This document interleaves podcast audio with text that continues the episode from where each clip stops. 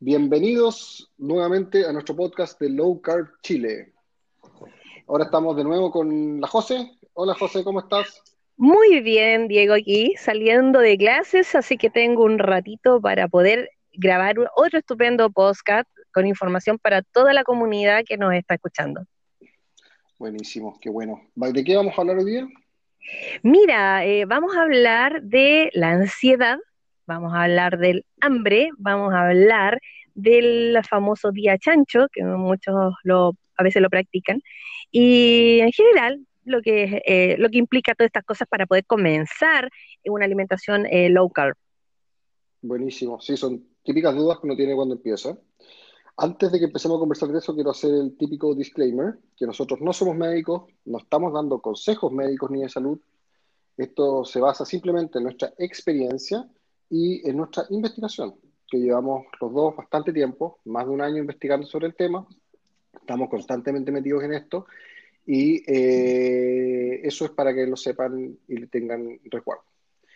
Eh, respecto a, a la vez pasada, ¿algo que aclarar, algo que, que agregar? O yo creo que estuvo todo bien, preciso. Yo creo que estuvo bastante bien, de hecho recibimos muchos, varios mensajitos, así que agradecemos sus mensajes y qué bueno que eh, les haya quedado muy claro lo que estamos comunicando y como siempre, la invitación a que si tienen alguna duda la dejen planteada en nuestro podcast o también los que son del grupo de Facebook las dejen ahí, que siempre estamos al pendiente y leyendo. Buenísimo. Ya pues empecemos partamos con el tema de la ansiedad, el hambre o cómo, cómo empezar en este tema de keto. Déjame, mm, dame a mí, déjame ver cómo empezarlo, porque sí. para agregar mi, y de ahí te dejo a ti que, que profundices en todo. Dale, adelante. ya, pues, mira, eh, voy a hablar más o menos de qué se trata esto. O sea, uno, la lógica de esta alimentación, primero, no es una dieta especial, no es la dieta de la sopa, ni la dieta de la manzana, ni nada de eso esto se trata de cuestionar los dogmas y paradigmas clásicos, clásicos me refiero a los últimos 60 años, respecto a lo que tenemos que comer. Y al cuestionarlo estamos diciendo que están errados y que lo que debemos comer, o sea, la lógica debiese ser que, que nosotros deberíamos seguir nuestros impulsos. O sea, el ser humano tiene dos impulsos básicos que a todo el mundo se le ha olvidado que existen. Uno es el hambre y otro es la saciedad. Exacto. Yo debería comer con hambre y debería no comer cuando tengo saciedad. El problema es que como comemos tantas porquerías, ya no sabemos cuando tenemos hambre, ya no sabemos cuando estamos saciados y tenemos que estar siguiendo horarios, pautas, reglas, minutas y todo tipo de cosas para saber cuándo tenemos que comer y cuándo no tenemos que comer. La base de keto es esa. O sea, finalmente lo que estamos diciendo acá es que comiendo comida real, comiendo comida que está hecha fisiológicamente para el ser humano, nosotros vamos a poder eh, nuevamente confiar en nuestros impulsos de hambre y saciedad. Vale, Josefina. Sí, de todas maneras. Y, sumando a eso, eh, la sed. Yo creo que la gente eh, se ha acostumbrado que si tiene sed, toma agua. De hecho, muchas personas les pasa que dice, oh, tengo sed de agua. Y entonces, pero tengo un jugo, tengo una bebida. No, quiero tomar agua. El cuerpo te está pidiendo tomar agua. ¿ya? Entonces, eh, así como uno no está todo el día tomando agua ni obligándose a tomar agua, también pasa con la comida. Entonces, estos cambios alimentarios que han habido desde hace por lo menos unos 50 años, que nos han empujado a ponernos horarios de desayuno, de almuerzo, de incluso gente que toma once y comida, y entre medio las meriendas, ha llevado a que la gente esté constantemente comiendo hasta seis veces al día, cuando uno le dice en esta oportunidad, eh, acá que no hay horarios, eh, con low carb no hay horarios, tú comes cuando tienes hambre, ahí todo el mundo dice, ah, perfecto, y viene la segunda patita. ¿Y cuál es la segunda patita? Que no saben diferenciar si es hambre o es ansiedad. Y por primera vez, y lo voy a decir a muy título muy personal, primera vez en mi vida que me encuentro con personas que no saben lo que es tener hambre. Yo, yo pensaba que todo el mundo lo sabía y dice, pero ¿qué es lo que es tener hambre? ¿Qué es lo que tengo que sentir? Y, yo me quedé ahí de una pieza y fue también un aprendizaje para mí. De hecho, te cuento que a mí me pasó. Yo llevo mucho tiempo en esto, pero antes de meterme de lleno en los estudios y, y el grupo, y antes de conocer los ayunos más que nada, yo comía, comía mis tres comidas al día, seguía comiendo tres comidas al día, y comía de cierta forma igual porque había que comer. O sea, llegó el almuerzo, llegó el desayuno, y estando en keto. Y me fue bien, bajé de peso y todo, pero, pero no, no, no estaba en plenitud. O sea, cuando llegué a, empezamos a conversar de los ayunos, me pasó que, que se hablaba del hambre. O sea, come cuando tengas hambre. O sea, si, si estás ayunando y te da hambre, entonces empieza a comer y deja el ayuno. Pero no sabía cuándo. Entonces, el ayuno, cuando empecé a hacer ayunos intermitentes, empecé a descubrir eso. ¿Y cuál era la clave? O sea, si estoy haciendo un ayuno, por ejemplo, comía ayer a las 8 de la noche y eh, me levanto el día, no tengo hambre, normalmente yo no tengo hambre en las mañanas, eh, ¿qué hago si, si digo de repente como a las 12 del día, creo que me da hambre, creo que tengo hambre? Porque puede ser sed, puede ser millones de cosas, angustia, ansiedad, sin saber, sin ser real hambre. Entonces, alguien me dio un tip, no me acuerdo quién era, tómate un café, espera 10 minutos y ve si tienes hambre si no tienes hambre, quiere decir que era simplemente ansiedad o, y no era hambre real, o sed, toma agua. Si te sigues con hambre a los 10 minutos o 20 minutos, come. Porque quiere decir que tu cuerpo requiere nutrientes. Es tan simple como eso. Y así aprendí a comer con hambre. Sí, ¿sabes qué? A mí me pasó al revés. Cuando siempre me decían que tenía que comer a ciertas horas y, como, ay, pero ¿cómo no vas a comer eh, o vas a tomar once? Y yo tengo unos horarios bastante irregulares de trabajo, entonces eso no me permite también mantener horarios rígidos de alimentación. Pero para mí fue mágico cuando me dijeron, come cuando tengas hambre y yo decía, ah, eh, y entonces puedo saltarme el desayuno perfecto, no tienes por qué desayunar. Yo feliz, porque yo toda mi vida he sido mala para tomar desayuno. Entonces, para mí que me dijeran, mira, si quieres te saltas el desayuno, lo pasas de largo y entre medio tomo agua o café o un té o un mate, una agüita de, de la abuelita, no sé, yo feliz con eso, pero no todos los ritmos son iguales. Entonces hay personas que necesitan tomar desayuno y tal vez la cena les da lo mismo y hay otros que prefieren eh, cenar y se saltan el desayuno. Pero aquí está el tema importante, a empezar con este cambio a entender realmente si lo tuyo es ansiedad o es el hambre. Y ahí quiero aclarar algunas cosas. Hace un tiempo yo hice un cuadro como un diagrama de flujo explicando un poquito si está, tienes o no tienes hambre. Y algunos de los tips que se puede dar, como dijiste tú, ¿no? Tomarse un café. Tal vez si no tomas café, eh, una persona puede tomar un té. O pregúntate si estás aburrido. Hay gente que por aburrimiento también como que piensa, mm, podría picotear algo. También puede ser porque no te has movido mucho rato, has estado muchos ratos sentado. Por ejemplo, la gente que trabaja en oficina y cosas así, párate y camina, sube unas escaleras, muévete, no sé, haz algo, ¿ya? Para que, como en el fondo, perder el foco, sacarte del foco de lo que es la comida. Y por último, si después de todo eso sientes que todavía tienes hambre, come, pero come, no te pongas a hacer de nuevo el picoteo, come de verdad, porque si no, si come tres nueces y tres almendras y no sé, un café, te va a volver a dar el, impulso una o dos horas después. Entonces, ahí uno empieza a ordenarse y, y piensa, ah, tomé desayuno a las 8 y a las 11 me dio hambre. Entonces, ya, si es ansiedad, la puedes controlar. Si es hambre, entonces realmente es hambre, entonces evalúa cuánto comiste en el desayuno, porque tal vez la cantidad de nutrientes fue muy pobre y ahí uno empieza los equilibrios. Buenísimo, me quedó. De hecho, ahí me acordé de una anécdota muy divertida, hablando del desayuno. ¿Saben quién inventó el desayuno? es muy buena. El desayuno, el desayuno no lo inventaron los nutricionistas, ni los médicos, ni nadie de ellos. Lo inventó un tipo del cual se van a, van a, les va a venir un poquito familiar el apellido. Se llama Henry Kellogg, o Harvey Kellogg, creo que es. Bueno, eran dos hermanos. La cosa es que este tipo de apellido Kellogg, ustedes ya más o menos estarán asociándolo a quién se trata, lo inventó, él era de la iglesia metodista del séptimo día, creo que así se llama. Adventista, Adventista eso. Sí Y que todavía tienen influencia. Sí, obvio. Y, ellos, lo que, ellos lo que creían era que tomando desayuno se podía aplacar la necesidad o el impulso de la masturbación. Entonces empezaron a impulsar que la gente tome desayuno para aplacar la, la, masturbación. Los impulsos sexuales. Pagar todos los impulsos sexuales con avena. Y de ahí nace el, el desayuno, diciendo que, que vayan cuestionando todos los dogmas, porque verdad en esta cuestión de la nutrición hay mucha pseudociencia. Total, eh, total. Y lo, entonces, en resumen del tema del hambre y la saciedad, es que hay una regla bien clara. Come si tienes hambre, no comas si no tienes hambre. Dimos tips de cómo descubrir si tienes hambre.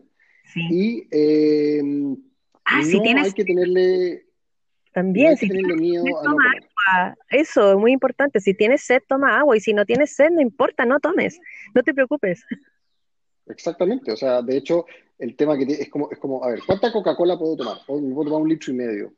Pero ¿cuánta agua puedes tomar? No me puedo tomar un litro y medio, vomito. O sea, me exploto. ¿Por qué? Porque la Coca-Cola no tiene un impulso hormonal cuando yo la tomo. El cuerpo no tiene capacidad, no tiene un receptor de Coca-Cola para decirme, deja de tomar Coca-Cola. Entonces, puedo tomarla, inflarme, hincharme y, no parar de tomarla. Y lo mismo con las papas fritas, lo mismo con, las, con los popcorn y con todas esas porquerías. En cambio, cuando tomo agua, al igual que como un nutriente esencial, por ejemplo la grasa, el cuerpo en un momento me dice, déjate de tomar agua, déjate de tomar grasa, te dan ganas de vomitar. Si te dan ganas de vomitar no es que esté mala la grasa ni que esté mal el agua, es que tu cuerpo está diciendo, déjate de tomar agua, déjate de tomar grasa. Oye, ahí me vino algo que pasó con algunas personas de nuestro grupo, disculpando la interrupción, pero antes que se me olvide, que hay gente que empieza la alimentación, que está con tal vez sí, sus tres comidas, porque dice, ah, yo no puedo dejar de desayunar, almorzar y comer, perfecto, hágalo y me ha pasado un montón de personas que a veces, eh, aunque escuchan su cuerpo y tienen tan metido el tema de los horarios, que comen igual, sin hambre. ¿Y sabes lo que les pasa? Terminan vomitando. Terminan con vómito, terminan con dolor de estómago, se van por el baño y después dice, ah, no, esto es culpa de tanta grasa. No es culpa de la grasa, es culpa de que tú comiste cuando lo hiciste sin hambre. Entonces, no podemos esperar una mejora. Y ese es el principal indicador de cuando uno dice, ah, parece que comí sin hambre, por eso estoy con vómitos. Entonces, el cuerpo te está diciendo, no. Entonces, ahí viene la segunda etapa. Si vomitaste, eh, entonces, ¿qué tienes que hacer? Ayunar, o sea, no puedes volver a echarle comida a tu estómago. Deja que descanse hasta que después tus jugos gástricos se vuelvan a activar, tus hormonas del hambre se vuelvan a activar y vuelves a comer. Y entonces es todo un proceso de escuchar nuestro maravilloso cuerpo. De hecho, podríamos hacer un, programa más adelante de las hormonas, la leptina, la grelina, el petio, o sea, hay, hay muchas, la insulina. Sería bien entretenido hablarlo. Así que, nada, de esto, nada de esto lo estamos inventando, o sea, puro, puro investigar, o sea, hay pura ciencia, pura información nutricional, o sea, está disponible para todos. Finalmente, lo que les decía, nosotros estamos entregando información, estamos contándoles resultados de nuestras investigaciones y experiencia personal. No es, no necesitan, no es un consejo médico ni nada. Oye, ¿y qué tal con el tema de, de tus días chancho? ¿Qué tal te fue con eso la primera vez que lo escuchaste?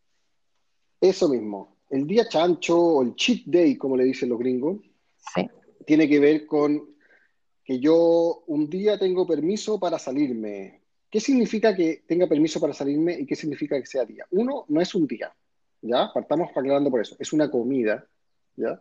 Dentro de quienes lo, lo adhieren a eso. Y dos, eh, creo que tiene un problema ese día. Creo que establecerlo como una regla o como una permisividad, creo que causa cierto desbalance. ¿Por qué? Porque la persona va a estar esperando o llegando a esa meta, tratando de esperar que llegue el día. Es como, es como cuando uno va al gimnasio. cuando va al gimnasio, tú haces mucho deporte y dices, oh, ahora tengo permiso para comerme esa hamburguesa. ¿Cachai? O esa pizza. No, es así. O sea, no es que, no es que porque tú te, te, cuidaste toda la semana, y hiciste keto, ahora tienes permiso el viernes para comer todo lo que quieras. No. Si es que tú estás en un periodo en que estás buscando bajar de talla o mejorar índice de salud, mientras menos días chanchos o menos salidas hagas, más rápido lo vas a lograr.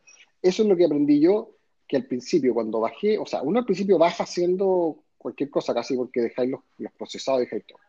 Pero llegas a un punto en que te estancas o paras, y eso es porque uno le mete más carbohidratos, empieza a meterle días chancho y toda esa cuestión. Entonces, si tú quieres lograr tus objetivos, evítalo lo más posible y guárdalo. Yo tengo un tip bueno. Yo no estoy en contra del día chancho, yo lo hago desde que llegué a mi meta, y, pero sí les doy un tip que hice al principio.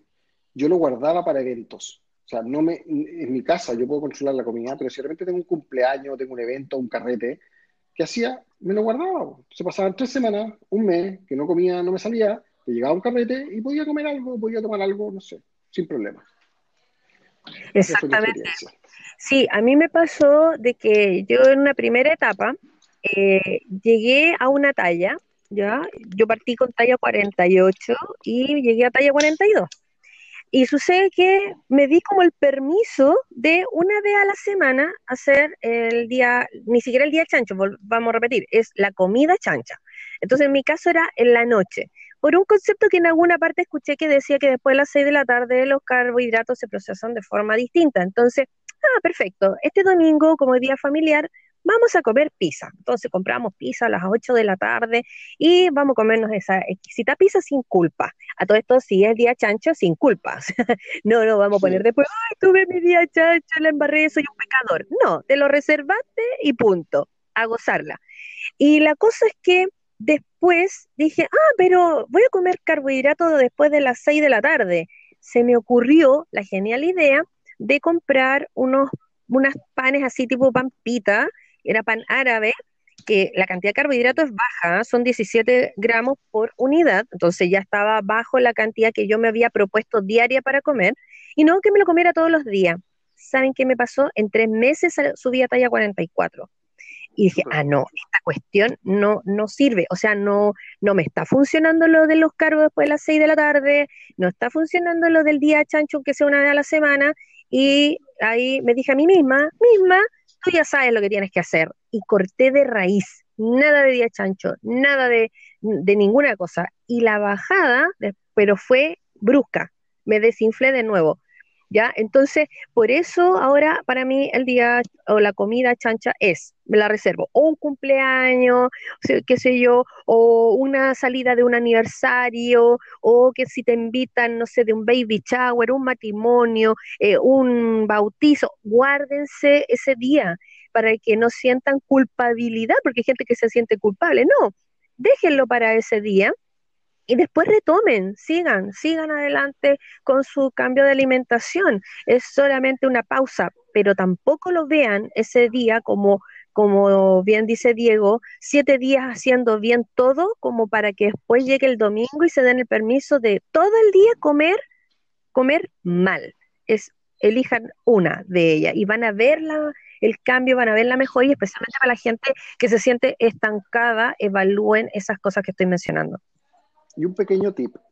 Eh, mira, hay un, el día chancho funciona un poco también, o sea, o la necesidad de comer cosas funciona un poco también con el tema del ayuno y el hambre.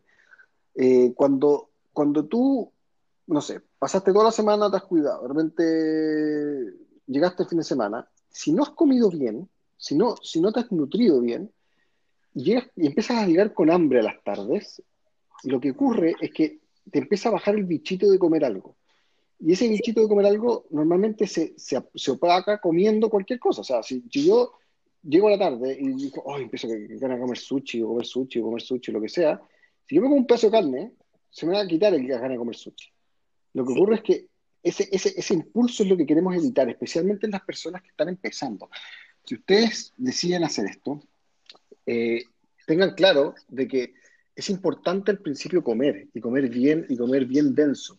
Y por eso las claves de las grasas, es las comidas, porque esas grasas te van a dar saciedad. Entonces, al darte saciedad, no vas a tener ese bichito o ese impulso, llegando de la pega en la tarde, cansado, o como sea, de, hoy de cualquier cosa que te pongan enfrente te la comes. Si estás bien nutrido, te va a dar lo mismo, ni vas a pensar en comida. Y eso especialmente al inicio.